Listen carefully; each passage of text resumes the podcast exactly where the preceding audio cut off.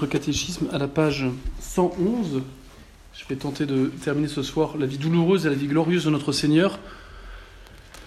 Les questions qui vont suivre à ce chapitre 5 euh, vont être euh, commentées assez rapidement puisque j'avais développé assez longuement euh, l'essentiel de ce qu'il fallait comprendre du mystère de la rédemption en essayant de vous montrer en quoi le Christ nous a sauvés à la fois par mode de, de, de, sacrifice, mais aussi par mode bien sûr de, satisfaction, et euh, par mode de mérite, et enfin par mode d'efficience. Je l'avais expliqué, je n'y reviens pas, mais ces quatre aspects du même mystère euh, expliqués la dernière fois vont permettre de comprendre très facilement les réponses euh, aux questions du catéchisme qui suivent et qui concluent ce chapitre 5 donc nous étions restés à cette question-là. N'aurait-il pas suffi qu'un ange vînt satisfaire pour nous? Donc le mot satisfaire peut paraître un peu étonnant parce qu'il euh, n'est plus utilisé euh, en ce sens euh, couramment en français. Hein. Satisfaire, là, ça veut dire est-ce que il aurait été possible qu'un ange puisse faire assez pour nous Assez, sous-entendu, pour nous réconcilier avec Dieu et réparer le péché de nos premiers parents et nos propres péchés. Hein. Satisfaire, ça vient du latin satisfacere, faire assez. Hein. Donc euh, offrir une compensation qui, en justice, euh, est, bien, satisfaisante, c'est-à-dire qu'elle est euh, comparable au dommage que, cette satisfaction entend réparer. Donc non, il n'aurait pas suffi qu'un ange vînt satisfaire pour nous, parce que l'offense faite à Dieu par le péché était à un certain point de vue infinie. Et il fallait pour la réparer une personne d'un mérite infini. Donc je, je l'avais, je crois, déjà expliqué la dernière fois, donc je ne vais pas trop m'y arrêter, mais euh, retenez bien que la gravité d'une offense se prend pas simplement de ce qui est fait comme mal, mais se prend aussi de, du sujet à qui cette offense est faite. Je vous ai pris l'exemple de la claque. Un camarade qui frappe un autre camarade dans sa classe, ce n'est pas bien, mais c'est pas dramatique. Le même camarade qui fait ça au professeur, c'est beaucoup plus grave. Le même camarade qui fait ça au directeur, c'est encore plus grave. Celui qui fait ça euh, au préfet, c'est encore plus grave, au ministre, c'est encore plus grave, au roi, c'est encore plus grave. Donc on comprend bien que la gravité d'une offense ne se prend pas simplement de ce qu'elle est en tant que telle, mais elle se prend aussi de la dignité de l'offensé. Or, tant dans le péché originel que dans le péché en général et plus particulièrement dans le péché grave, il y a clairement une préférence d'un bien créé, son propre orgueil pour le péché originel et puis tel ou tel bien créé pour la plupart des autres péchés, à Dieu lui-même. On comprend la gravité infinie de l'offense, quand bien même euh, ce qu'on fait est fini, est limité dans le temps, dans l'espace, et, l'acte mauvais qu'on euh, porte est, l'acte d'un sujet euh, créé, donc d'un sujet limité. Il n'a pas une puissance infinie. Oui, mais la malice de l'acte concernant un être ayant une dignité infinie de lui-même, eh bien, cette malice, d'un certain point de vue, est infinie et nécessite, en justice, une réparation à ce point de vue infini. Ça, c'est important de bien le saisir. La gloire de Dieu, la gloire externe de Dieu, eh bien, est euh, infiniment lésée par le péché, qui est un refus de rendre gloire à Dieu en refusant la grâce qui nous est donnée pour ne pas succomber à la tentation et pour manifester la bonté de Dieu par un agissement conforme à sa loi, qui n'est pas simplement l'expression d'un impératif catégorique qui vient de l'extérieur, mais qui est l'expression de sa volonté de nous rendre heureux en suivant euh, ses commandements, qui se résument euh, dans celui-ci, aime Dieu par-dessus tout et ton prochain comme toi-même. Dieu mérite une gloire infinie. Bien l'entendre même si nous ne pouvons pas lui apporter par nous-mêmes, parce que nous sommes finis, le fait de vouloir se soustraire à ce devoir de lui rendre gloire, par le péché, le péché grave en particulier, bah, on cause d'une certaine façon un dommage infini, qui ne le rend pas malheureux. Il est Dieu, il est immuable. En lui-même, il n'est pas atteint par nos péchés, aussi graves soient-ils. Mais en soi, en justice, le mal causé par nos péchés, spécialement nos péchés graves et par le péché originel, nécessite une compensation comparable, donc une compensation infinie, une satisfaction infinie. Le soleil n'est pas euh, moins soleil lorsque vous fermez les volets ou que euh, vos vitres sont sales. Il n'empêche que celui qui ferme les volets ou qui salit ses vitres au point de les rendre opaques se rend hermétique au soleil et refuse la lumière du soleil. Si le soleil était une personne et un dieu, bah, ça serait bien sûr une offense. Et une offense infinie si le soleil est infini. Bon, c'est pas le cas. Hein. Je fais allusion à ceux qui se prenaient pour le dieu soleil. Bon, c'est une autre chose. Bon. Euh, donc, en soi, même un ange qui est d'une dignité bien supérieure à, euh, à celle d'un humain, il reste une créature. Même Lucifer, qui était le plus bel ange, l'ange le plus intelligent, qui en un minimum d'idées comprenait un maximum de réalité, souvenez-vous, le degré d'intelligence d'un ange se prend de ses capacités à saisir en quelques idées un maximum de choses, et moins un ange est parfait, plus il a besoin de plusieurs idées que Dieu lui a donné dès le départ. Toujours est-il que même l'ange le plus parfait, qui ont très peu d'idées, arrive à saisir l'ensemble du réel, ou presque, et eh bien, euh, même celui-ci est limité. Tant sa capacité de connaissance que d'amour qui en résulte ou de haine est, limitée. Bon.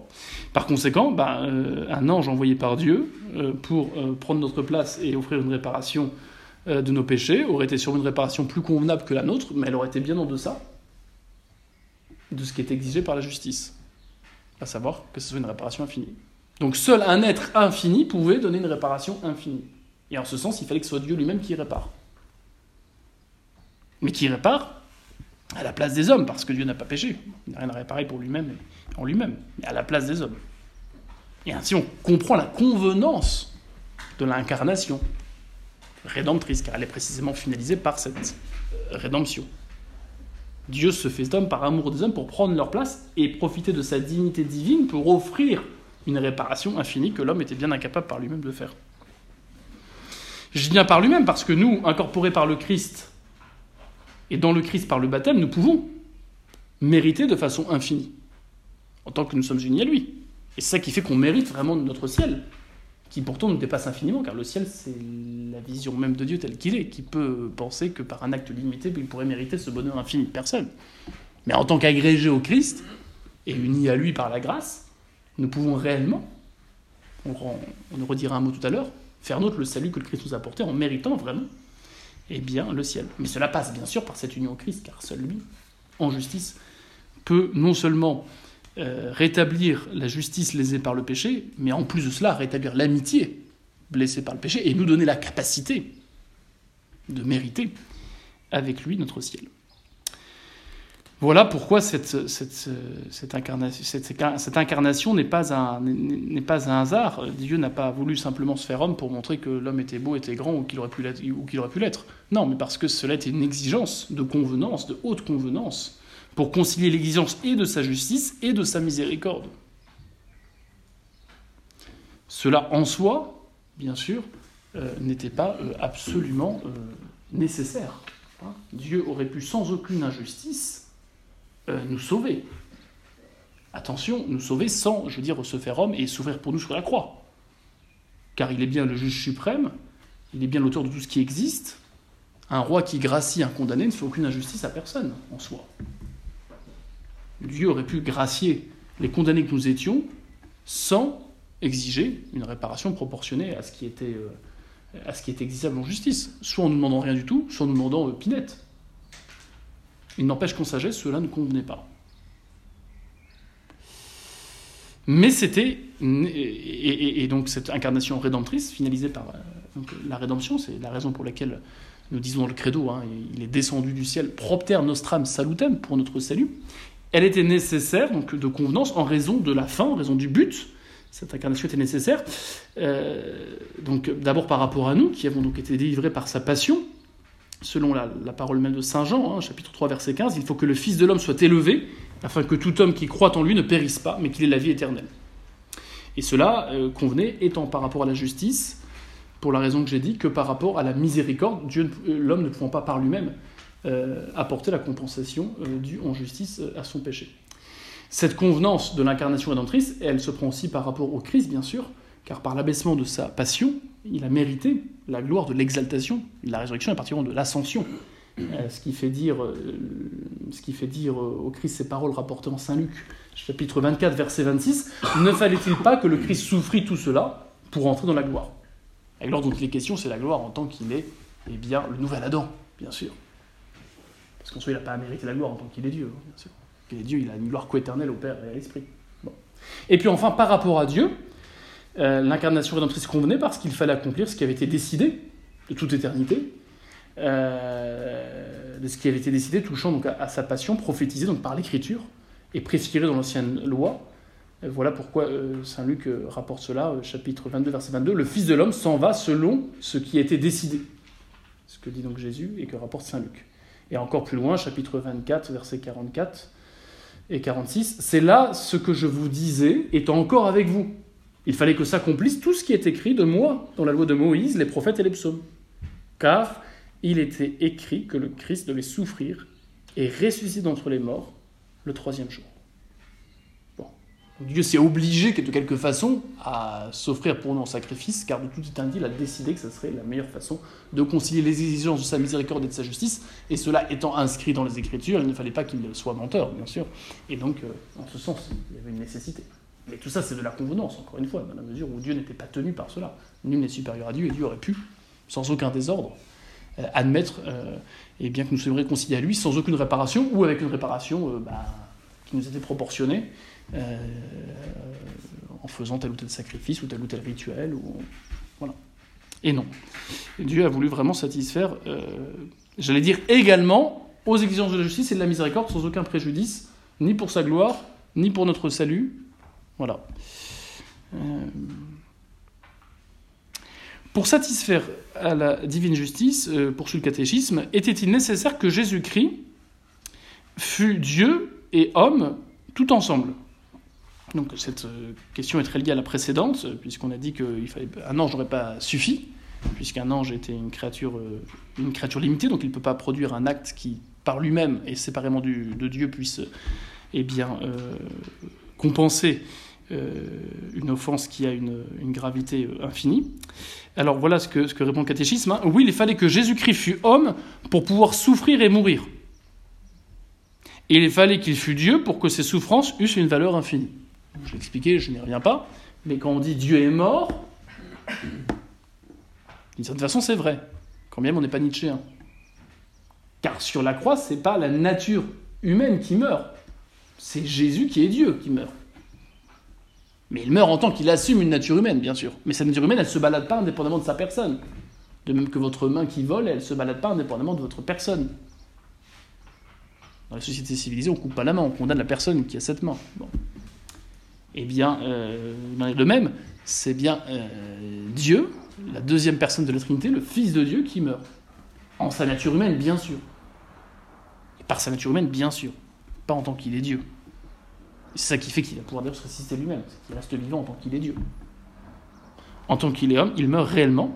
C'est pas un sketch, c'est pas une simulation, c'est une vraie mort qu'il connaît, une séparation du corps et de l'âme. Et cela était, encore une fois, euh, eh euh, nécessaire donc qu'il soit vraiment homme pour réparer à la place des hommes et comme homme, et comme homme innocent de tout mal.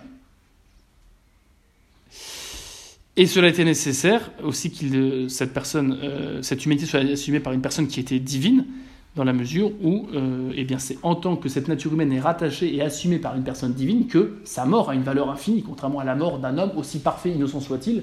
Eh bien, la mort offerte d'un homme innocent a une très très haute valeur, mais n'a pas une valeur infinie. Et ce qui fait qu'elle a une valeur infinie, c'est que c'est la mort d'une personne qui est Dieu même si c'est pas en tant que Dieu qu'il meurt, mais en tant qu'homme, cette humanité, encore une fois, elle ne plane pas indépendamment de sa personne. On dit en latin, les, actes sont du suppôt, les, actes sont de la personne et pas de la nature. Le vol par la main n'est pas le vol de la main, mais le vol de la personne. Ce que fait Jésus, que ce soit par sa divinité ou son humanité, on l'attribue à sa personne. La personne, je rappelle, contrairement à l'hérésie historienne, la personne, il n'y en a qu'une en Jésus. Il n'y a pas deux personnes, il n'y a pas une personne humaine, une personne divine. Il n'y a qu'une personne divine qui a toujours été là et qui sera toujours là, et qui est également égal totalement au Père et à l'Esprit. Mais il a assumé dans le temps une nature humaine qu'il n'a pas toujours eue. Mais tout ce qu'il a fait via sa nature humaine, on l'attribue, et plus qu'on l'attribue, on, on, la, on, la, on la rapporte, au sens propre et à juste titre, au sujet qu'il l'assume. Et ce sujet, c'est la deuxième personne de la Trinité qui, qui, qui est Dieu. Voilà, bon, c'est des rappels euh, de choses que j'ai dit quand j'expliquais le mystère de l'incarnation, donc je ne vais pas développer plus. Euh, mais vous voyez, parce que même si les souffrances du Christ ont été atroces, et bien plus atroces que ce que peut subir n'importe quel homme pour les raisons qu'on a dit la dernière fois, en soi, ça n'aurait été qu'un homme, ça aurait été limité. Et ses mérites aussi. Les mérites se prenant pas d'abord de la souffrance, mais de l'amour sur lequel on les accepte. Et tant l'amour que la souffrance d'une personne humaine et uniquement humaine, eh bien, sont limités parce que créés. C'est parce que Jésus est Dieu que euh, l'amour selon lequel il accepte ses souffrances en son humanité est un amour infini. Et que ces souffrances et que cette mort a une valeur infinie. Je n'y reviens pas. Pourquoi était-il nécessaire que les mérites de Jésus fussent d'une valeur infinie? C'est quand même très didactique, vous voyez, on, on, avance pas à pas. Euh, il était nécessaire que les mérites de Jésus fussent d'une valeur infinie, parce que la majesté de Dieu, offensée par le péché, était infinie. Cette majesté, c'est cette gloire externe de Dieu dont je vous parle. C'est pas la gloire intratrinitaire, c'est pas la joie qu'il a de se connaître et de s'aimer comme Dieu avec euh, une, parfaite connaissance de lui-même et un parfait amour de lui-même, consubstantiel. Non, ça on peut pas l'atteindre, c'est Dieu lui-même. En ce sens, Dieu ne souffre pas, Dieu n'est pas triste. On déplaise à l'homme moderne qui veut se, déifier en humanisant Dieu, mais ce n'est pas la bonne voie. La seule bonne voie, c'est d'accepter l'incarnation, justement. Pour respecter tant la transcendance et l'humanité de Dieu, et l'immutabilité de Dieu, que justement, sa proximité est réelle qu'il a voulu établir par cette incarnation, faisant que, ayant pris un vrai corps et une vraie âme humaine, il a vraiment, en son humanité, compati avec l'homme, souffert, euh, euh, souffert pour lui, et maintenant avec lui, si je puis dire, à travers ses membres. Bon, mais euh, tout ça pour dire que cette majesté de Dieu dont il est question, c'est la gloire externe de Dieu. C'est pas son bonheur interne, c'est pas sa gloire interne. Autrement dit, le péché, aussi horrible soit-il, n'atteint pas Dieu en lui-même. Autrement, il ne serait pas Dieu, il ne serait pas immuable. S'il n'était pas immuable, eh bien, il y aurait du changement en Dieu. S'il y a du changement en Dieu, il peut perdre quelque chose qu'il avait, en l'occurrence la perte de sa joie, et donc du coup, il ne serait pas, euh, il ne serait pas Dieu parce qu'il dépendrait de quelqu'un d'autre pour être ce qu'il est. si Dieu est Dieu, nécessairement, il est immuable, il n'y a pas de changement, il ne peut rien avoir de plus qu'il n'avait, il ne peut rien perdre de ce qu'il a. Donc il est absolument parfait, et, cela exclut toute souffrance en Dieu, toute douleur, toute offense, euh, comme le blessant intérieurement, si je puis dire. En revanche, sous le rapport de cette gloire externe, je reprends l'exemple du soleil, son rayonnement, la manifestation de sa bonté, qui doit être acquiescée par la créature rationnelle, qui doit être consentie par la créature rationnelle pour ce qui est de l'ange et de l'homme, qui doit accepter justement de glorifier Dieu, contrairement aux végétaux et aux animaux auxquels prêchait Saint François, qui glorifient Dieu. Vous allez dans une montagnes comme cet après-midi avec les sornettes, c'est extraordinaire, c'est la gloire de Dieu qui est manifeste, la beauté de Dieu qui se manifeste à travers ses œuvres. Donc ces montagnes, et c'est pour ça que dans les psaumes, on convoque les montagnes des fleuves, les mers pour louer le Seigneur. Extraordinaire. Sauf qu'eux, ils n'ont pas conscience. hein ils n'ont pas conscience qu'ils sont la manifestation de la bonté de Dieu. En revanche, il revient à l'homme et à l'ange, qui est également la manifestation de la bonté de Dieu, de consentir à être les instruments de sa gloire en acquiesçant au fait que Dieu seul est le Créateur. Et ça, c'est le fondement de la religion naturelle. Moi-même, de parler de Jésus, de la Trinité. Hein. L'homme par lui-même se rend compte qu'il n'est pas Dieu, qu'il ne s'est pas fait tout seul et que ce qui existe ne dépend pas de lui. Mais à la différence du végétaux ou de l'animal, il peut refuser cela, parce qu'il n'y a que lui qui a conscience de cela. Il peut l'accepter, il peut le refuser.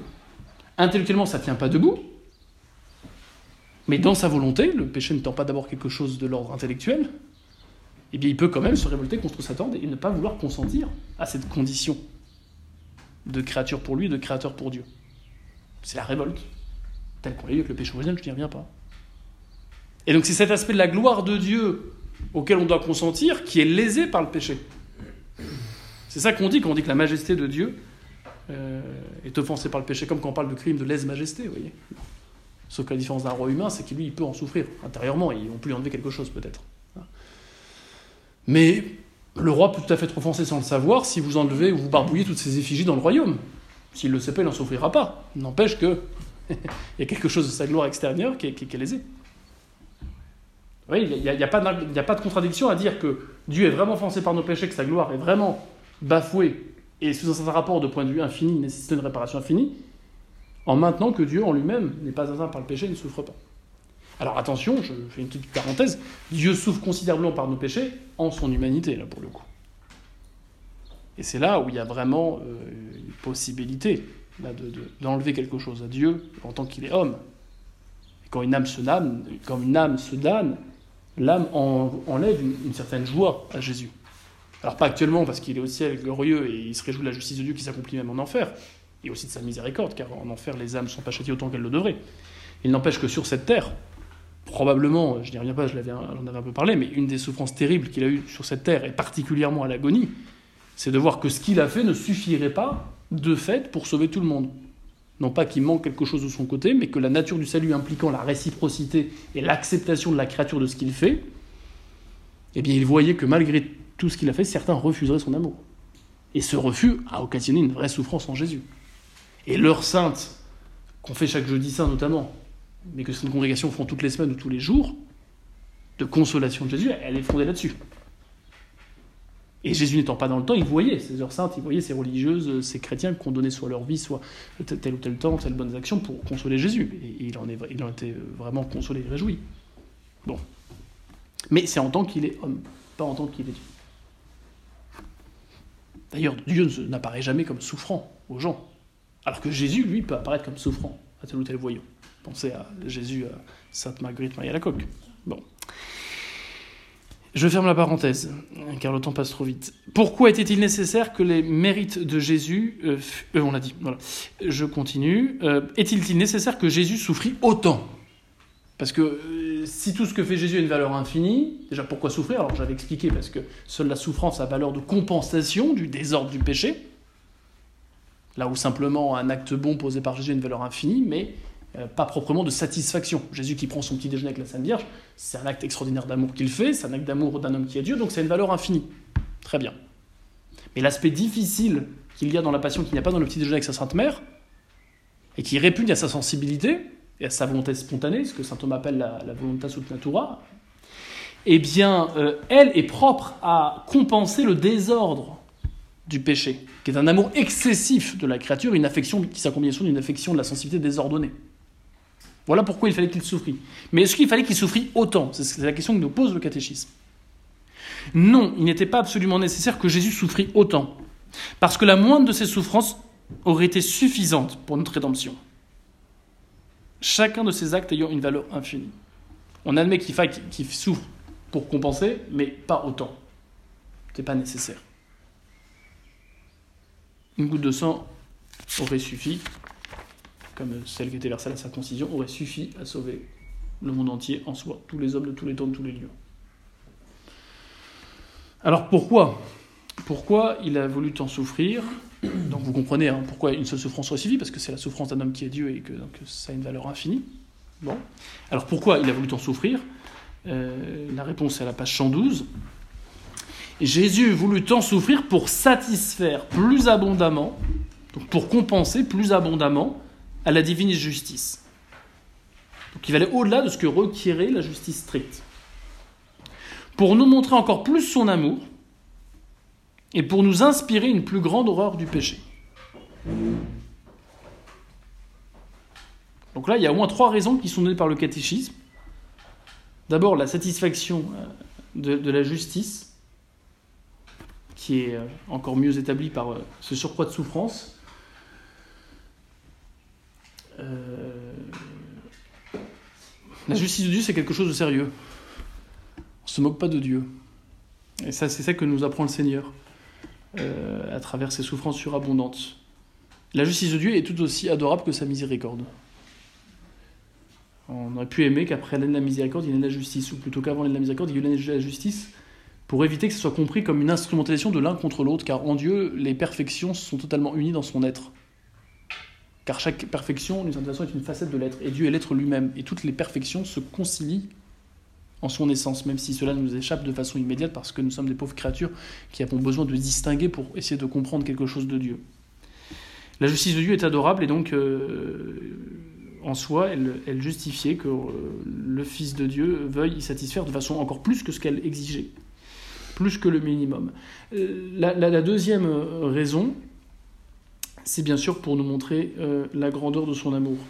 nous montrer que non seulement bien sûr que le péché est très grave, et c'est pour ça qu'il ne le prend pas à la légère, il ne se contente pas du minimum, mais qu'en plus de cela, eh bien, il nous aime au point qu'il bah, va euh, pour nous, il ne va pas prendre les petits moyens, il ne va pas prendre le, minimum, il va faire ce qu'on aurait pu si on avait été Dieu, si je puis dire, avec la meilleure volonté, sauf qu'on ne l'est pas. Et donc il nous montre euh, à, voilà, à quel point il nous aime, car euh, il, il, veut nous donner la possibilité de satisfaire avec lui, en lui et par lui à nos péchés, et pas de façon minimaliste. Voyez? Et puis ces souffrances qu'il accepte pour nous en pensant à chacun d'entre nous et de tous les péchés qu'on a commis ou qu'on va commettre, euh, eh bien elle nous parle encore plus, parce qu'elle nous manifeste clairement et la gravité du péché, mais, la grandeur de cet amour qui, va jusque-là. Jusqu'à accepter ce qui n'était pas nécessaire. Et le propre de l'amour, c'est d'être gratuit. Hein? Donc là, on voit bien comment l'ordre de la charité transcende l'ordre de la justice. La charité présuppose toujours la justice. Ça, faut qu'on arrête d'opposer cela. Ah bah non, il est catholique, il va quand même pas porter plainte. Ça veut dire quoi ça? Est-ce de la vraie charité de laisser la possibilité à un délinquant déjà de recommencer et de faire euh, la même chose sur un autre prochain? D'une part. D'autre part, est-ce de la vraie charité pour lui-même? Peut-être qu'il réalise quand même la gravité de ce qu'il a fait si on voit un jour qu'il change. Pour lui-même. Et d'autre part, si j'aime quelqu'un, eh bien, je ne peux pas euh, ne pas vouloir qu'il soit juste avec moi, tout simplement. Vous voyez? Donc la justice est toujours présupposée à l'amour. Elle suffit pas. Bien sûr, ah ben, je t'aime bien parce que je t'ai rendu ce que je t'ai volé. Ah non, c'est pas un signe d'amour, c'est le minimum. Mais tu peux pas prétendre m'aimer si tu me rends pas ce que tu m'as volé. Ça c'est sûr, c'est une condition. Ce sera pas suffisant pour dire que tu m'aimes, mais c'est une condition. Il n'y a aucune injustice et il n'y a aucun manque de charité, plutôt, pardon, à pardonner sincèrement à quelqu'un en exigeant la réparation. Et parfois c'est salutaire tant pour lui que pour la société. C'est au cas par cas, bon. Mais euh, on comprend bien que euh, voilà, cet amour de Dieu, voyez, il s'enracine dans l'exigence de la justice, mais il va bien au-delà, puisque par amour pour nous, il, va bien au-delà de ce qu'exigeait euh, la simple justice. voilà. Et, donc gratuitement, justement, il nous montre cet amour. Il ne le fait pas uniquement de façon intéressée par la justice de son Père, voyez. C'est ça qui est intéressant. Et puis pour nous inspirer une plus grande horreur du péché, bah, voilà, si on a conscience quand même de ces souffrances terribles euh, qu'a endurci, Jésus par euh, cette agonie interminable et cette passion, et ce portement de croix et ces chutes, cette crucifixion euh, qui était une mort pareil tout programmée avec écartèlement toutes les 10 secondes pour essayer de trouver un petit peu d'air, il est clair qu'on est peut-être plus sensible à cela que si on, avait su uniquement que Jésus avait été circoncis ou qu'il s'était fait mal une fois en tombant pour nous. Hein. bon, c'est sûr que on a plus de, une certaine façon de compassion et donc plus de, d'enthousiasme à éviter et eh bien de, recommettre ou de commettre tout simplement le péché. Euh, voilà, alors voilà, Garrigou-Lagrange résume cela euh, en disant comme troisième raison de la volonté du Christ de souffrir plus que ce qu'il fallait, il dit Dieu le Père a voulu faire obtenir au Sauveur par cette voie de souffrance et d'humiliation la plus grande victoire sur le péché, sur le démon et sur la mort.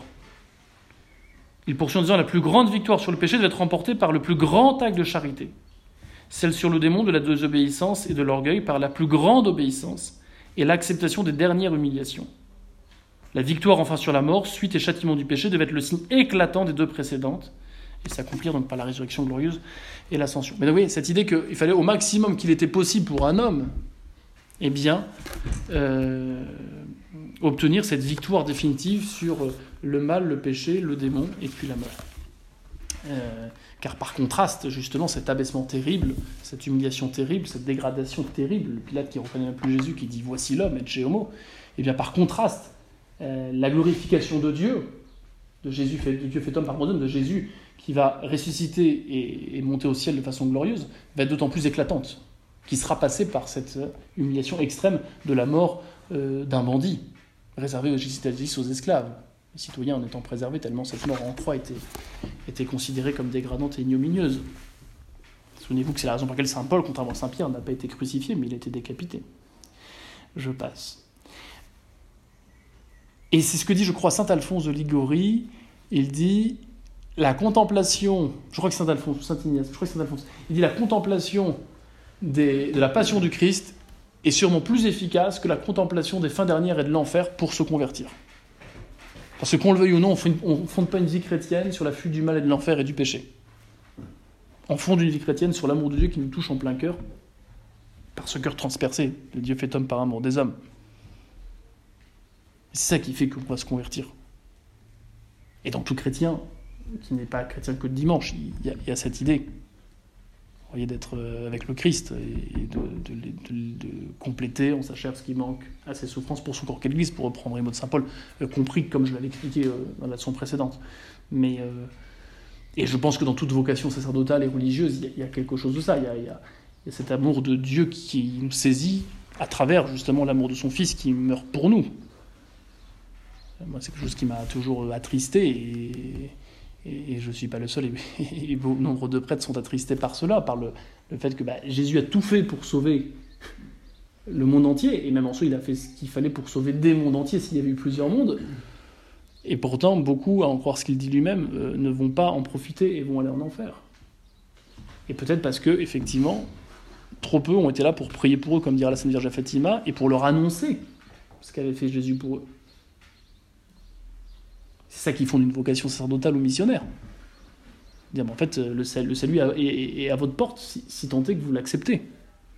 Mais ce que dit saint Paul, pour qu'il y ait euh, la foi, il faut qu'il y ait la prédication, pour faut qu'il y ait l'écoute, mais pour qu'il y ait l'écoute, il faut qu'il y ait la prédication, pour qu'il y ait la prédication, il faut un prédicateur. Et Dieu a voulu se rendre dépendant de bonne volonté pour que son message soit porté au monde entier. C'est comme ça. On a pu faire autrement, on a envoyé chacun un ange, mais il a voulu se servir d'une médiation. On le voit avec la conversion de Saint Paul d'ailleurs, hein. il se sert encore d'une médiation, il ne le convertit pas automatiquement. Enfin, le baptême, il va passer par un serviteur qui le redoutait de le voir, parce qu'il savait que Saint Paul était, était un persécuteur. Donc je passe. Mais vous voyez, c'est ça qui nous saisit. Et c'est ça qui peut décider à faire toute une vie pour lui. C'est pas la peur de l'enfer. On devient pas religieux, religieuse, prêtre ou chrétien fervent parce qu'on a peur de l'enfer. Attention, la mission de l'enfer peut être très salutaire, et on le fait en retour de Saint-Ignace.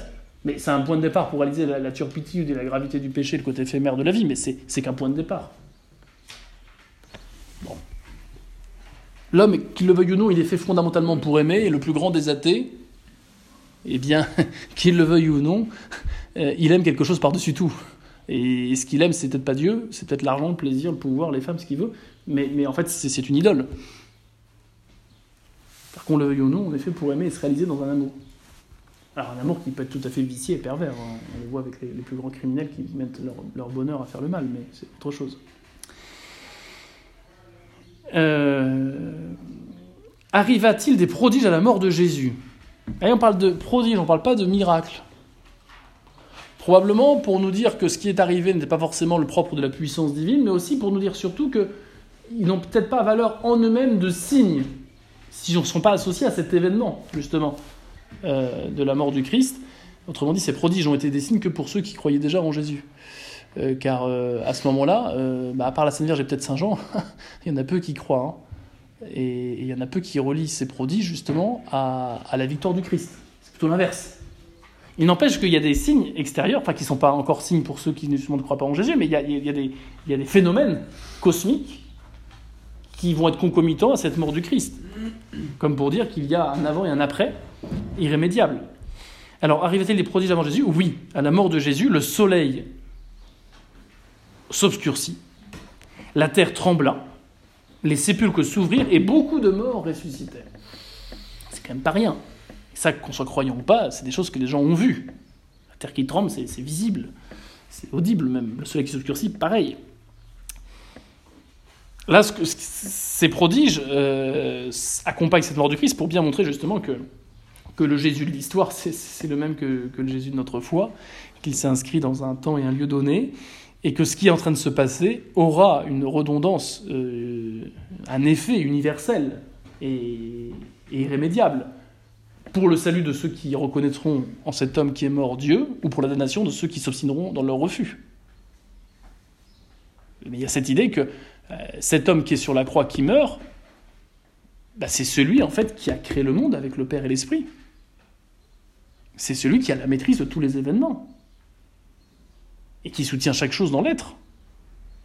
Et il le manifeste justement en, mettant euh, au service de l'importance de ce qui se passe, à savoir sa mort, euh, mort de notre Sauveur, et il met au service les éléments euh, les plus tangibles, les plus cosmiques, les plus, les plus impressionnants pour un homme qui, par rapport au Soleil et par rapport à la Terre, se sent bien petit, pour bien manifester que ce qui se passe, c'est bah, le salut, quoi. Euh, mais ça aura valeur de signe que justement pour ceux qui vont croire après ou qui vont croire pendant, je pense à ce centurion il va transpercer euh, le cœur du Christ, qui va voir l'eau, le sang, bah, il, dit, il était vraiment le Fils de Dieu. Lui, il donne pour le coup une valeur de signe à ses prodiges. Là où les apôtres probablement terrifiés, sont tous euh, pétrifiés et, ne relient pas ces événements cosmiques avec la victoire du Christ. Au contraire, ils le relient à leur propre désolation intérieure. Bon, beaucoup de morts ressuscitèrent. Alors il y a un débat de savoir si ces morts sont ressuscités à la façon de Lazare, pour remourir après, ou à la façon du fils de la veuve de Naïm. Il le rendit à sa mère. J'ai entendu, ben, elle est repartie dans son village et puis il a continué sa vie. Euh, est-ce que c'est donc de cela dont il s'agit ou est-ce qu'il s'agit de la résurrection euh, que nous on connaîtra à la fin du monde? C'est pas tranché. L'Église ne tranche pas définitivement. Saint Thomas met les deux opinions en balance. De mémoire, mais là j'ai un doute, mais de mémoire, il dit qu'ils sont, euh, ils sont remords. Et qu'ils avaient pour mission, essentiellement, bah, d'annoncer justement que la mort n'était pas la fin. Ils étaient les témoins les plus autorisés hein, de, cette mort victorieuse du Christ, puisque cette mort victorieuse du Christ avait permis justement déjà la résurrection, avant même que lui-même euh, ressuscite. Et d'autre part, euh, eh bien, ils n'étaient pas non plus pour autant, je veux dire, euh, ils n'avaient pas pour autant un corps glorieux. Et je crois qu'on peut le comprendre assez aisément dans la mesure où, comme le Christ n'ayant pas encore de corps glorieux, et que ce corps glorieux nous est mérité par la propre euh, mort du Christ, mais aussi par sa glorification, qui est l'archétype de notre propre glorification. Hein. On retrouve cette thématique chez les pères de l'Église. Par l'ascension, la tête du corps de l'Église est née au ciel. Et elle est la condition la préfiguration de notre propre naissance au ciel en notre âme et aussi en notre corps à la fin du monde par la glorification qu'on connaîtra qui sera similaire à celle du Christ. Donc je crois qu'effectivement, enfin moi en tout cas, l'opinion qui semble la plus convenable, c'est de dire effectivement qu'ils sont plutôt remords que plutôt euh, ressuscités pour toujours avec un corps glorieux. Le Christ n'ayant pas ce corps glorieux, étant lui-même euh, la tête de l'Église, on voit mal comment il aurait pu bénéficier d'un avantage de la passion avant même que le Christ l'ait. Bon, c'est un peu ça, si vous voulez, le raisonnement que j'adopterai qui me semble convaincant. C'est pas tranché absolument. Euh, ce qui est sûr, c'est que Dieu a voulu, par cette résurrection, faire de ces Maccabées, qui étaient tenus pour chacun des habitants comme vraiment morts, ils l'avaient enterré, ils étaient allés euh, sur leur tombe, bah, les voir vivants, c'était quand même un signe manifeste qu'il s'était passé quelque chose d'important. Voilà. Où fut enseveli le corps de Jésus? Le corps de Jésus fut enseveli dans un sépulcre nouveau, creusé dans le rocher non loin du lieu où il avait été crucifié. Ce rocher, c'est euh, le mont Golgotha. Euh, enfin, c'est à côté du mont Golgotha, du Golgotha, de cette colline où euh, donc le mont du crâne où avait été donc crucifié Jésus. On peut le voir bah, dans la basilique de Saint-Sépulcre. C'est à quelques mètres. Ça correspond sur les évangiles donc au tombeau qui avait été donné par un notable, un membre du Sanhédrin, du Conseil, euh, Joseph d'Arimathie qui avait ses entrées et qui avait obtenu cela, de donner la sépulture qu'il avait commandée pour lui-même à Jésus, qu'il avait dû pressentir comme bien innocent de toutes ses affaires et, digne justement d'une vraie sépulture et non pas euh, du charnier des, brigands tueurs euh, condamnés avec lui. Est-ce qu'il était nécessaire vraiment que Jésus soit dans un tombeau? Saint Thomas pose la question et il y répond oui, pour trois raisons que je vais vous lire.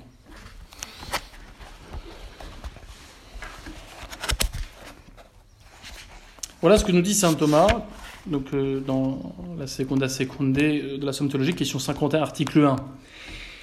Il était convenant que le Christ soit enseveli pour trois raisons. Premièrement, afin de prouver la réalité de sa mort. On ne dépose en effet aucun corps au tombeau avant d'être certain de la réalité de sa mort. C'est pour ça que eh bien, les autres ils vont lui briser les jambes et à lui on va lui transpercer le cœur, le côté.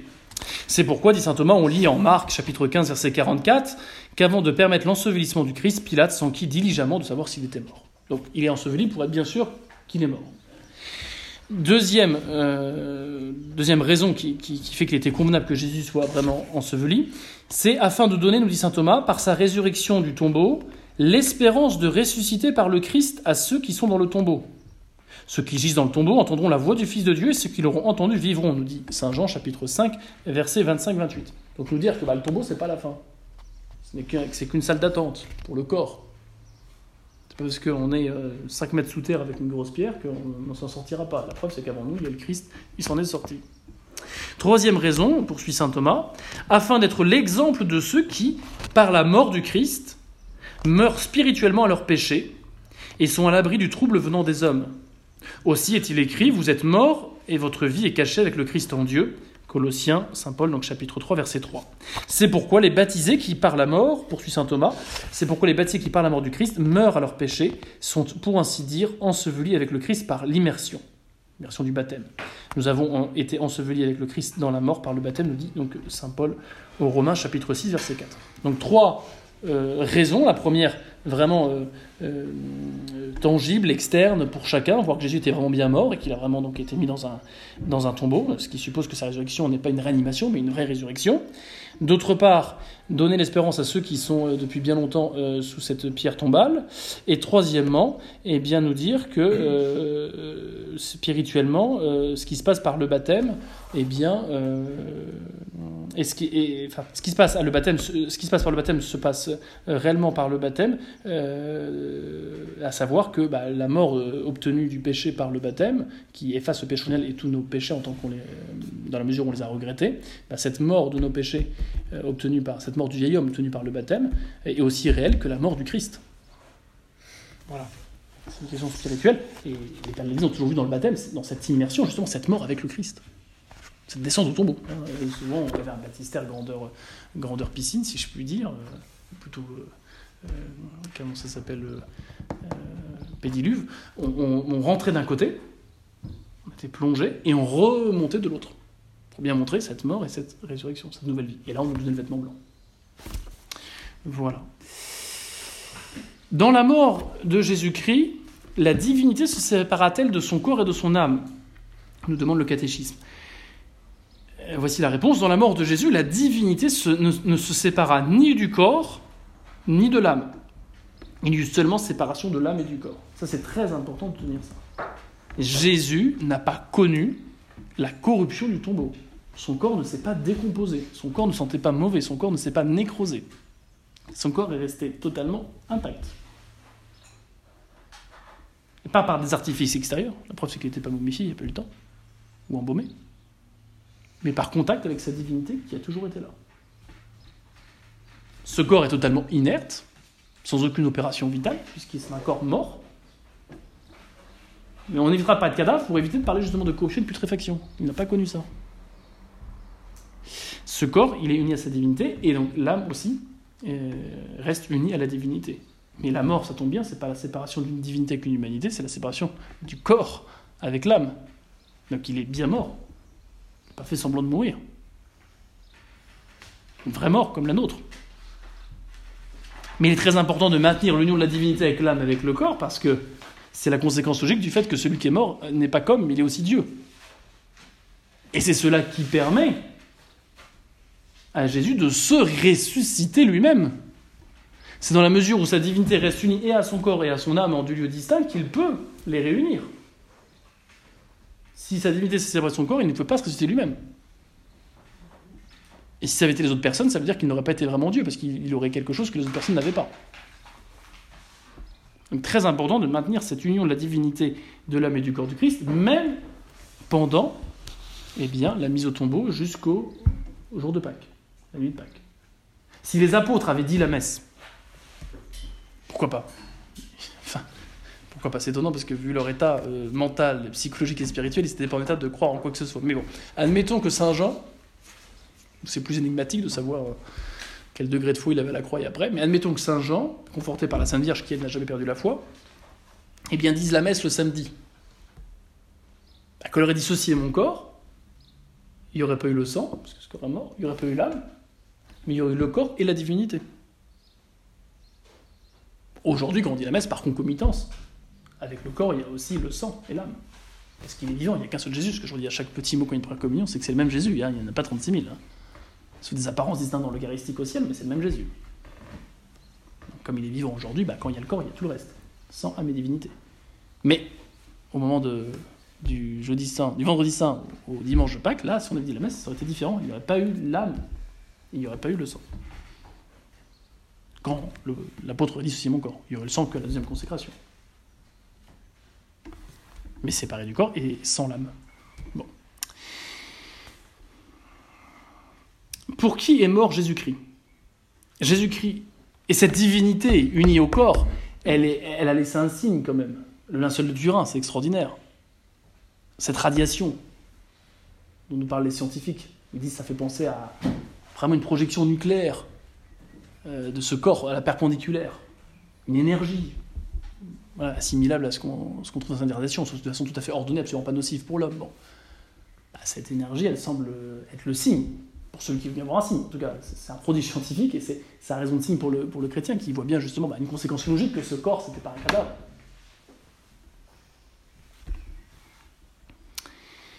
Pour qui est mort Jésus-Christ? Jésus nous demande le catéchisme. Jésus-Christ est mort pour le salut de tous les hommes. Il l'a satisfait pour tous. Ça, c'est très important. C'est très important de bien comprendre que ce qu'a fait Jésus est suffisant pour tous les hommes, de tous les temps, de tous les lieux, Rien ne manque en ce sens à la passion du Christ pour, pour euh, le salut de n'importe qui. C'est même surabondant, il y a bien plus que ce qu'il faut. Alors, l'objection, hein, et si on dit que d'accord, il est mort pour tous, et que de fait, il a, et, qu'en soi, il a fait tout ce qu'il faut pour c'est pour tous, pourquoi tous sont pas sauvés? On va y répondre juste après. Mais il faut bien comprendre que Jésus étant Dieu, ce qu'il a fait a une valeur infinie, il a fait même plus que ce qui était exigé par la justice, on l'a vu. Donc il y a vraiment tout ce qu'il faut pour sauver. Donc euh, si, si le salut échoue, c'est pas à cause d'un manque du côté de Jésus de tous les hommes. Donc ça veut dire que tous ceux d'avant Jésus, même s'ils ne le connaissaient pas explicitement, ils ont été sauvés par lui, même s'ils ne le savaient pas. Très important. Saint Augustin dit que pour être sauvé, le minimum requis pour tous, c'est de reconnaître Dieu comme rémunérateur, reconnaître Dieu comme créateur et rémunérateur de ceux qui le cherchent. C'est-à-dire que Dieu récompense ceux qui cherchent Dieu et qui cherchent à faire sa volonté. C'est pas suffisant, c'est un des signes. Hein deuxième signe, c'est qu'on va, respecter le naturel et puis que on va du coup, euh, cela implique rechercher Dieu plus que tout et respecter sa loi, ça implique en fait d'accepter intérieurement la grâce, car après le péché originel, sans la grâce, on ne peut pas euh, accomplir le décalogue durablement. Ce qui sauve, c'est toujours la grâce qui est du côté de Jésus, hein, on est bien d'accord. Mais les signes qu'on peut en donner extérieurs pour dire que quelqu'un est sûrement sur le chemin du salut bien avant l'arbre de Jésus, c'est qu'il reconnaissait Dieu comme créateur, comme rémunérateur de ceux qui le cherchent.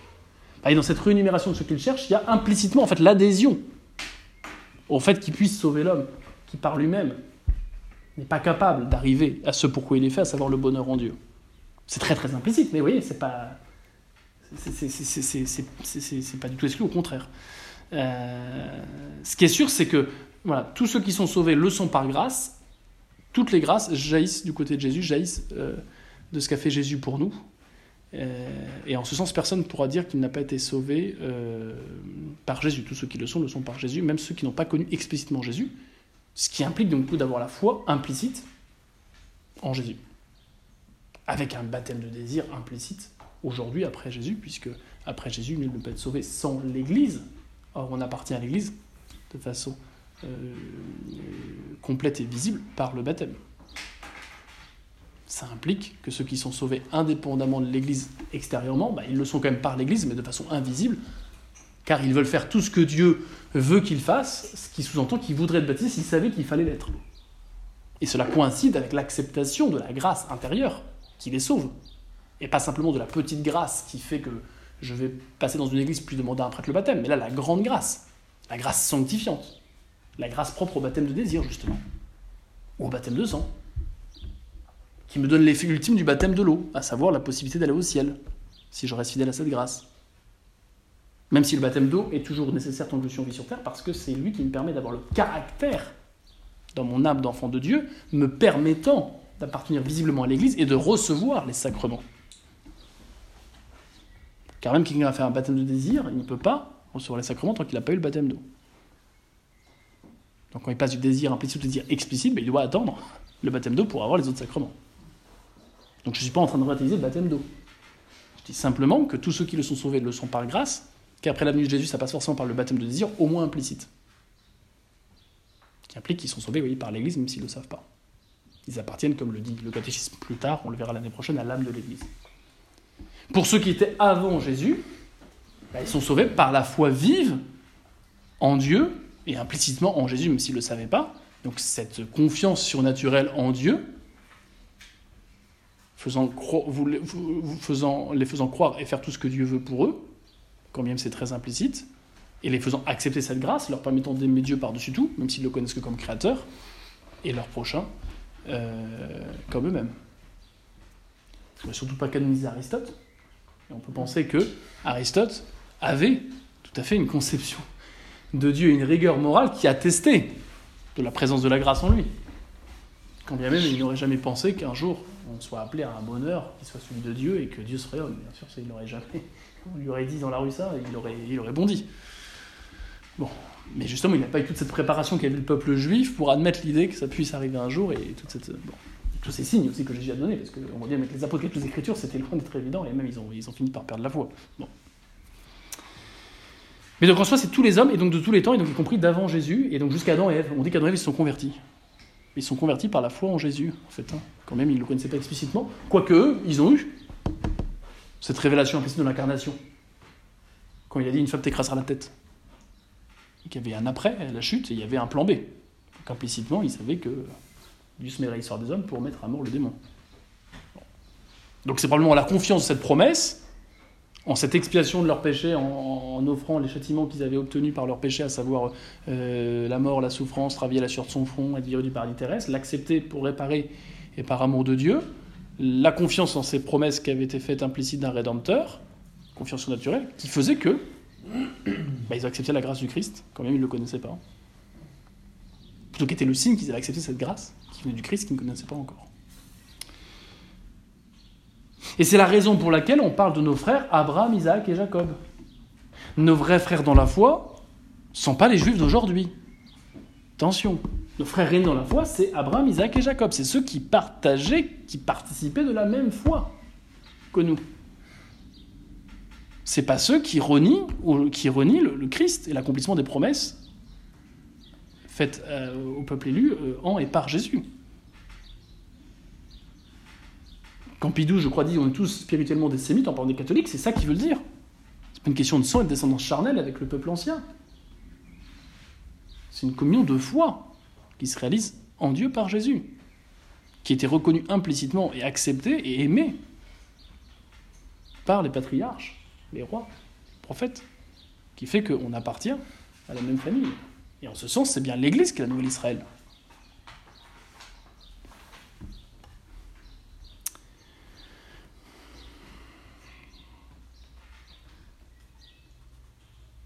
Et c'est ce que dira Véronique Lévy quand elle se convertit. Je sais jamais si c'est Véronique ou Elisabeth, je crois que c'est Véronique. Quand, elle se convertit, alors qu'elle est euh, maltraitée par un journaliste euh, euh, de, sa famille de sang, et qui défendait l'incompréhension de son frère, Bernard-Henri, et elle, elle répond, mais si je me suis convertie, c'est parce que je suis juive. Et que l'accomplissement de ma religion commande bah, que sans renier ce que je suis, bah, j'accomplisse ce qui avait été laissé à mes pères en me convertissant au catholicisme. Les vrais juifs sont, les catholiques.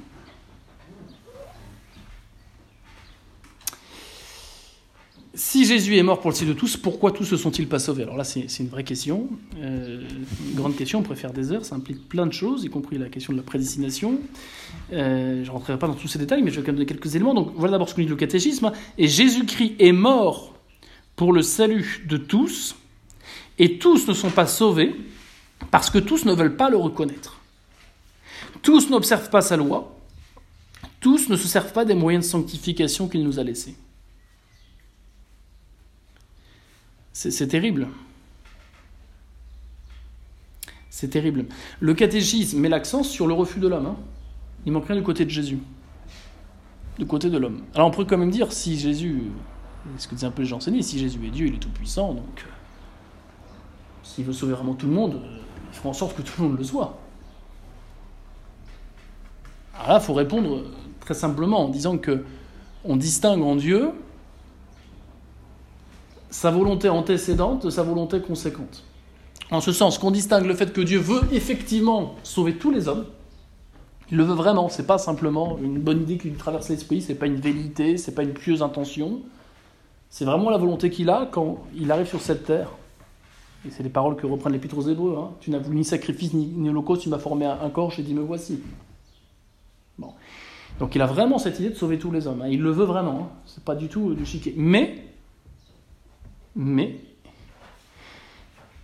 sa volonté de sauver les hommes ne détruit pas la nature du salut proposée dès le départ à l'homme. Cette nature du salut, c'est une amitié surnaturelle qui commence dans le jardin, ils parlent hein, comme des amis, ils ne sont pas encore au paradis céleste.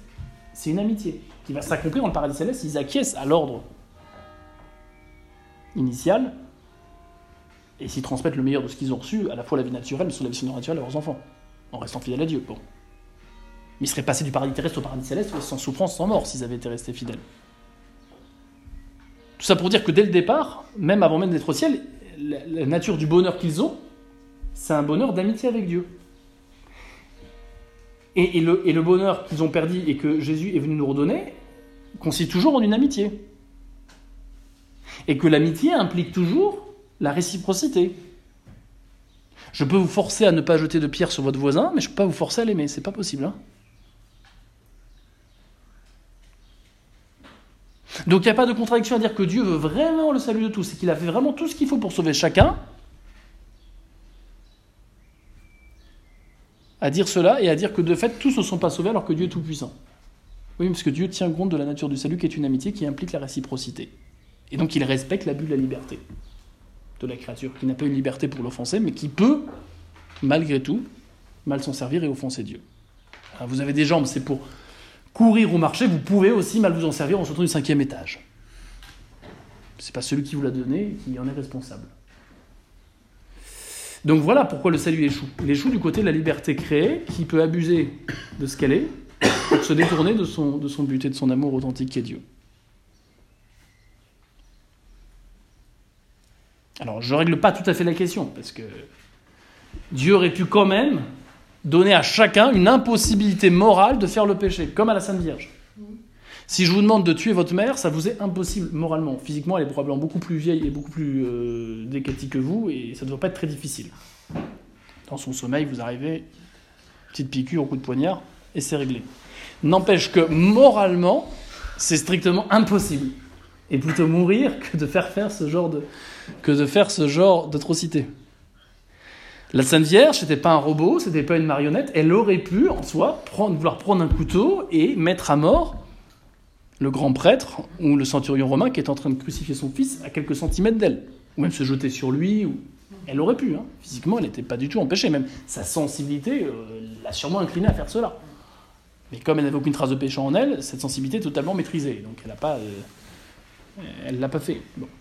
Donc on voit bien que la Sainte Vierge est parfaitement libre et qu'en même temps, contrairement à nous, elle a une plénitude de grâce et l'absence de tout désordre en elle qui fait que, eh bien, il lui est plus difficile de faire le mal que pour nous. Alors pourquoi Dieu n'a pas voulu que chacune de ces créatures humaines soit des Immaculées Conceptions? Bah, La réponse un peu dans la question, c'est que si la Sainte Vierge est l'Immaculée Conception, ça rend de sa maternité que nous ne sommes pas tous appelés à être des mères de Dieu. Voilà. Autrement dit, que la gloire de Dieu implique la manifestation de la gloire de Dieu implique un ordre qui suppose que les composants de cet ordre ne soient pas identiques. Je reviens sur l'image que prend euh, Sainte Thérèse pour dire qu'au ciel, nous ne serons pas tous à la même place. Bien que nous serons tous aussi heureux, en ce sens qu'on aura tous le maximum de bonheur qu'on mérite. La question des verres. Vous avez trois verres, un très grand, un moyen, un petit, seront tous remplis. Mais ils ne sont pas tous aussi grands. Et pourquoi? Parce que la gloire de Dieu, béni, à raison de la gloire de Dieu qui est la fin ultime de toute chose, y compris notre salut, il est plus convenable justement qu'il y ait une harmonie qui implique cette euh, différence entre chaque être. Et si on veut que les arômes euh, ou que les roses d'un bouquet soient mis en valeur, il vaut mieux qu'il y ait des pâquerettes, des pissenlits et des, et des coquelicots. Quand bien même le coquelicot en lui-même est quand même beaucoup moins valeureux que la rose ou que l'arôme. Mais au global, bah, chacun a sa place. Et chacun participe de la beauté de l'ensemble. Et des arômes tout seul, c'est beaucoup moins beau que des arômes avec d'autres fleurs. Donc voilà précisément la raison ultime du fait qu'on n'ait pas tous eu cette plénitude de grâce faisant que le péché aurait été très compliqué comme pour la Sainte Vierge, c'est la manifestation de la gloire de Dieu qui implique cette hiérarchie entre les êtres, tant au niveau naturel qu'au niveau surnaturel, et donc cet ordre. Il y a comme une difficulté, hein, je vais pas y revenir, hein, que j'avais évoqué avec la grâce suffisante, la grâce efficace. Pourquoi nous n'avons pas tous des grâces de conversion comme saint Paul hein? C'est sûr que c'est plus difficile de résister à quelqu'un qui vous rend aveugle trois jours, euh, qui vous fait entendre des voix et qui vous fait tomber de cheval. Pourtant, saint Paul n'était pas la Sainte Vierge. Il a quand même des grâces particulières que tout le monde n'a pas et qu'on pourrait souhaiter pour euh, nos contemporains athées qui pensent descendre du gorille et revenir, à la matière par l'intermédiaire de centres dispersés. Bon. N'empêche que chacun a la grâce suffisante pour se sauver, que personne ne pourra incriminer Dieu, parce que ce qu'a fait Jésus, ça suffit amplement pour tous les hommes de tous les temps et de tous les lieux. C'est cela que nous tenons. Alors pourquoi donc tous ne sont pas sauvés? Parce que le salut est une amitié qui implique la réciprocité, et que donc euh, les amis pour lesquels Jésus est mort bah, n'ont pas forcément voulu accepter cette amitié. Et cela se manifeste par le fait qu'ils n'ont pas voulu croire en lui, même après tous les signes qu'il a donnés, et notamment essentiellement la résurrection, pour le coup qui rend inexcusable les juifs, Autant jusque-là, ils étaient encore excusables, car ils avaient une telle interprétation politique, temporelle de la messianité euh, de Jésus prophétisé qu'on pouvait, jusqu'à la limite, jusqu'à la mort de Jésus, leur trouver des excuses. Après la résurrection, ils n'ont aucune excuse. Bon, ça c'est clair pour eux, c'est clair aussi pour tous les hommes de bonne volonté à qui on a annoncé euh, cela, et c'est ce que dit saint Paul. Bon. Euh, donc ceux qui veulent pas le reconnaître, donc ceux qui veulent pas lui faire confiance, alors qu'il donne des signes faisant que cette confiance est tout à fait raisonnable, même si elle dépasse notre intelligence et qu'elle implique tôt ou tard un don de Dieu, mais ça, Dieu le, donne à chacun, au moins une fois dans la vie. D'autre part, certains n'observent pas sa loi, donc euh, certains ne veulent pas se laisser gouverner par cette loi d'amour. Aime Dieu par tout ton prochain comme toi, mais ce qui implique de respecter le commandement, mais d'aller au-delà. Certains savent qu'il est Dieu, savent qu'il faut se convertir, mais ne veulent pas, tenir compte de cette foi et, et l'intégrer dans leur vie quotidienne, en en vivant par la charité. Et enfin, tous ne se servent pas des moyens de sanctification qu'il nous a laissés, qui sont indispensables pour mettre en pratique cette loi dont il est question. Qui spontanément, naturellement, descendant dans Ève, blessé par le péché, peut non seulement respecter les dix commandements durablement, mais en plus de cela, être prêt à donner sa vie pour Dieu et son prochain. À aimer son prochain comme soi-même. Bon, ça dépasse largement les forces de la nature. Et encore plus nature blessée. Donc ça implique une aide particulière de Dieu que Dieu veut donner ordinairement et habituellement par les sacrements. Et c'est pour ça que les missionnaires ont préféré risquer leur vie dans l'espoir de faire un seul baptême plutôt que de se dire Ah ben ils sont dans l'ignorance invincible, c'est pas de leur faute, donc Jésus les sauvera. Attention, l'ignorance n'a jamais sauvé personne. Hein. C'est malgré leur ignorance que même le petit paumé dans sa pampa euh, peut se sauver. Il n'empêche que sans le secours des sacrements et d'un bon prédicateur, ce sera beaucoup plus compliqué pour lui que pour un autre. Donc, euh, voilà, il faut avoir conscience de la chance qu'on a, nous. Non pas qu'on est meilleur, hein, attention, hein, parce qu'on nous demandera beaucoup plus, hein, donc il faut surtout pas s'enorgueillir. Mais on a beaucoup de chance d'avoir accès euh, à l'enseignement authentique de Dieu par son Église résumée dans les bons catéchismes et à ces sacrements qui nous permettent de le mettre en œuvre. Alors voyez ce triptyque, euh, foi en Jésus, reconnaissance de lui et de tout ce qu'il nous a dit et confiance absolue en son message, observance de sa loi, décalogue, mais plus que cela, aimer Dieu par-dessus son prochain comme soi-même. Et puis, euh, réception et reconnaissance sacrement nous permettant de mettre en œuvre cette loi en restant fidèle à la foi, bien ce triptyque, c'est quoi? C'est les trois pouvoirs de Jésus. Et Jésus, euh, prophète, qui parlons de Dieu, et qui implique donc la foi de celui qui l'écoute. Jésus, euh, roi, qui nous gouverne et qui implique de ceux qui euh, le connaissent de lui obéir. Et puis Jésus, prêtre, qui nous sanctifie par son sacrifice et par les sacrements. Ces, trois fonctions de Jésus, prophète, roi et puis prêtre, elles sont poursuivies dans le temps et dans l'espace par son Église. Les trois liens d'appartenance à la famille de Jésus, à la société organisée, hiérarchisée, fondée par Jésus, pour poursuivre sa mission, car nous n'étions pas là quand Jésus euh, était sur terre, eh bien, cette société qui a pour mission de poursuivre cette mission de Jésus, eh bien, elle est structurée autour de ces trois pouvoirs qui correspondent à ces trois missions de Jésus. Mission d'enseignement, mission de gouvernement, mission de sanctification. C'est les trois liens d'appartenance. Qu'est-ce qui fait que je suis catholique? C'est que je professe la même foi, que je professe la foi de l'Église, que je reconnais l'autorité de Dieu s'exerçant à travers les pasteurs légitimes, le pape et les évêques unis à lui, et que je m'y soumets, pour autant qu'ils n'abusent pas, bien sûr, et qu'enfin, je reconnais les mêmes sacrements. Comme étant institués par le Christ et donnant la grâce efficacement. Indépendamment des rites dans lesquels ils peuvent être célébrés légitimement, c'est notre question.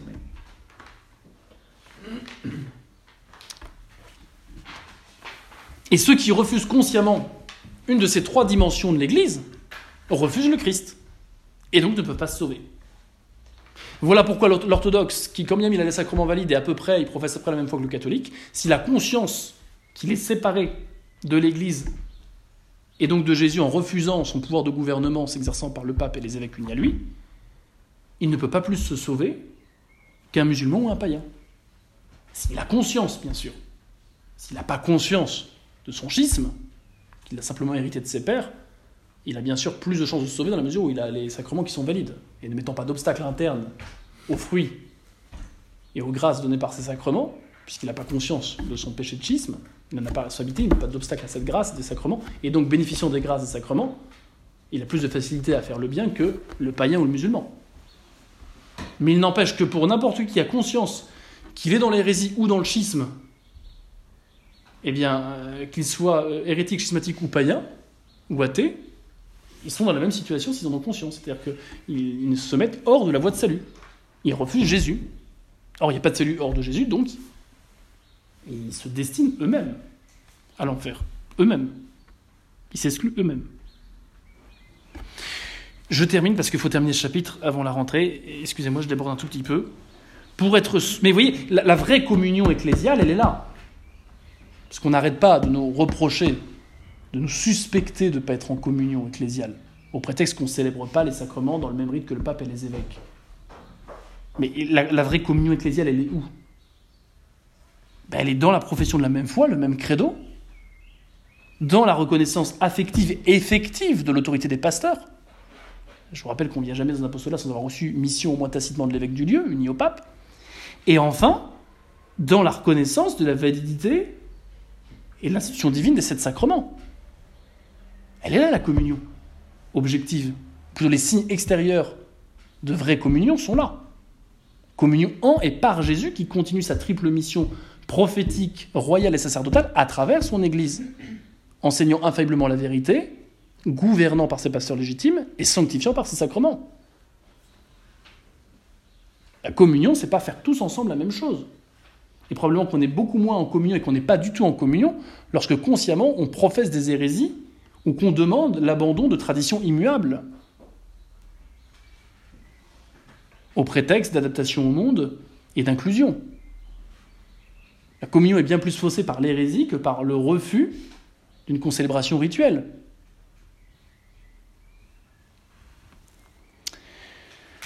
On en reparlera quand on parlera de l'Église de toute façon. Pour être sauvé, suffit-il que Jésus soit mort pour nous? Pour être sauvé, il ne suffit pas de catéchisme que Jésus soit mort pour nous. Il est nécessaire qu'à chacun de nous soit appliqué personnellement le fruit et les mérites de sa passion et de sa mort.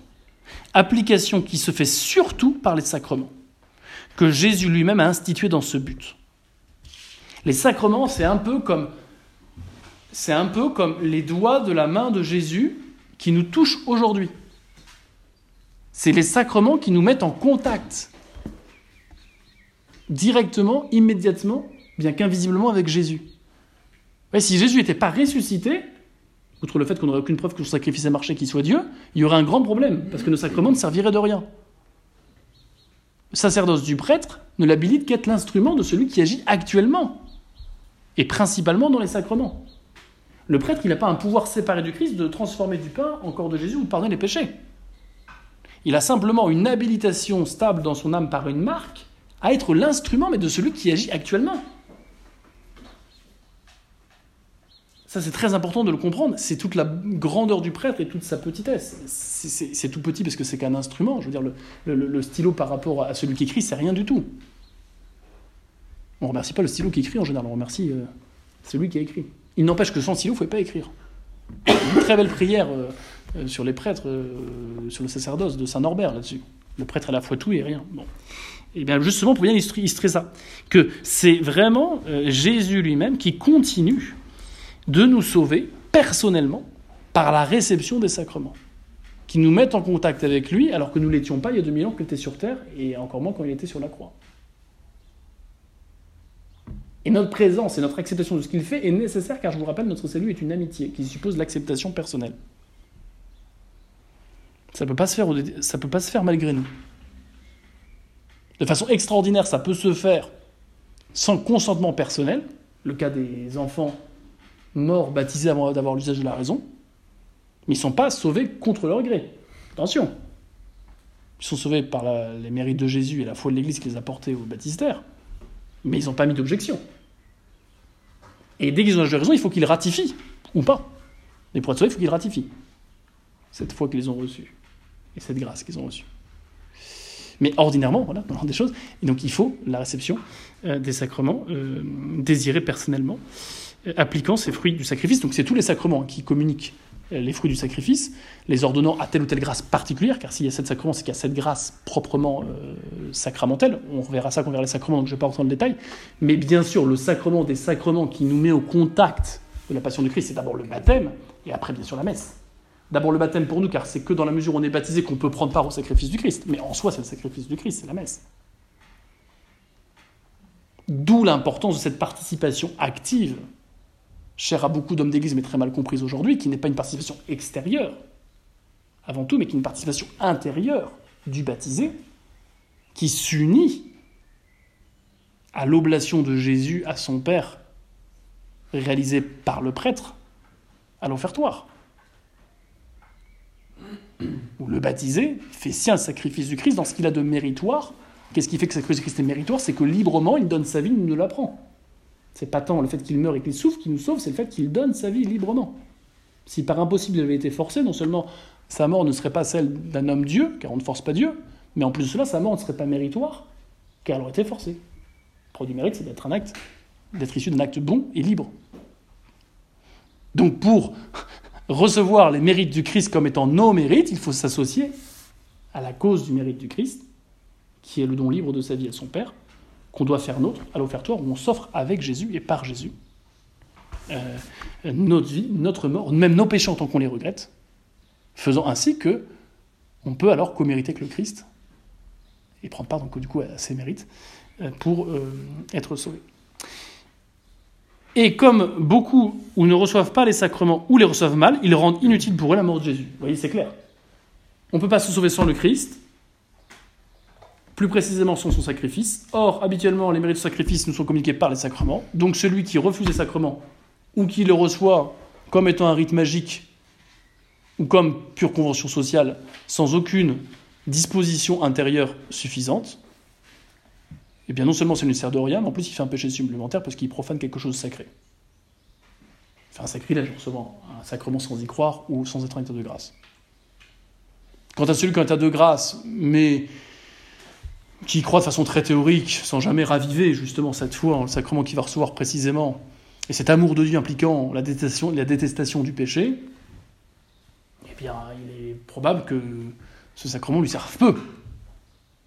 Je l'ai déjà dit plusieurs fois en sermon, il y a une différence, y il y a une multitude de différences, de, panels possibles entre euh, le sacrement reçu de façon simplement valide et de façon non sacrilège et le sacrement reçu avec euh, euh, la plus grande fructuosité possible. En soi, le sacrement donne la grâce sanctifiante. La grâce sanctifiante, c'est la vie même de Dieu. Cette vie même de Dieu, elle est infinie. Donc en soi, on peut toujours mieux la recevoir, mieux y participer. Et précisément, le degré de participation à la grâce du sacrement nous est donné à proportion de nos dispositions. Et ces dispositions sont, ces dispositions sont, principalement les dispositions intérieures avec lesquelles on reçoit un sacrement, que sont la foi, fait que je crois qu'actuellement Jésus agit par sacrement lorsqu'il me pardonne ou lorsque euh, je le reçois sous les apparences du pain, ou lorsque je reçois la confirmation, ou lorsque donc la foi précise, et puis la, détestation de tout ce qui s'oppose à cette grâce que je reçois par le sacrement donc du péché, et même du plus petit des péchés. vous comprenez bien qu'il y a un panel, il y a une multiplicité de possibles entre la réception du sacrement euh, valide, non sacrilège, et la réception la plus fructueuse qui soit possible. Voyez et une des raisons essentielles du développement des rites dans l'Église, des rites liturgiques, c'est de nous faire prendre conscience de la grandeur d'un sacrement et de ce qu'invisiblement il va nous être donné par des signes justement visibles que sont ces rites. Voilà pourquoi, même dans l'attachement à la messe traditionnelle, outre le témoignage que nous rendons en y allant euh, en la réalité sacrificielle et propitiaire de la messe, en la réalité de la présence réelle sous les, les âmes l'apparence du pain même d'une parcelle, et en la réalité du sacerdoce ministériel du prêtre clairement distinct du baptisé, il n'y a pas qu'un enjeu de témoignage extérieur de la foi, il y a aussi, en plus de cela, un enjeu de sanctification personnelle. Car le rite traditionnel est objectivement plus apte à nous disposer à recevoir le maximum de fruits des sacrifices de la messe. Quand bien même, la messe est le rite, et en soi valide si le prêtre ne fait pas n'importe quoi et respecte le rite, hein, on est bien d'accord. Mais comme la fructuosité d'un sacrement ne se prend pas uniquement de, de, sa validité, mais des dispositions sous lesquelles je le reçois, et que ces dispositions en grande partie sont dépendantes de la foi que j'ai en ce sacrement, il est clair qu'un rite qui m'exprime sans déficience, sans équivoque possible ce qui est en train de se passer, m'aide énormément à me disposer à recevoir beaucoup plus de fruits que si euh, j'arrivais juste au parler de la consécration, par exemple. Soit un sacrement, ça prend 5 secondes, mais si les rites prennent parfois jusqu'à une heure, une heure et demie, c'est précisément parce que nous sommes incarnés dans le temps et que nous avons besoin de nous disposer progressivement. Il y a toute une pédagogie. Vous voyez, le baptême, c'est très clair. L'extrême onction, c'est magnifique. Il y a une pédagogie dans les rites préparatoires qui ont pour but de vraiment, non simplement témoigner de la foi, mais aussi de nous faire recevoir avec le maximum de fruits euh, ces sacrements pour être le plus sanctifiés. Non pas encore une fois que la grâce sanctifiante pourrait être inefficace en soi, mais, parce que nos absences de disposition pourraient la rendre inefficace. Voilà. Je, m'arrête là parce que euh, parce qu'il faut s'arrêter, le temps passe trop. Est-ce qu'il y a des questions?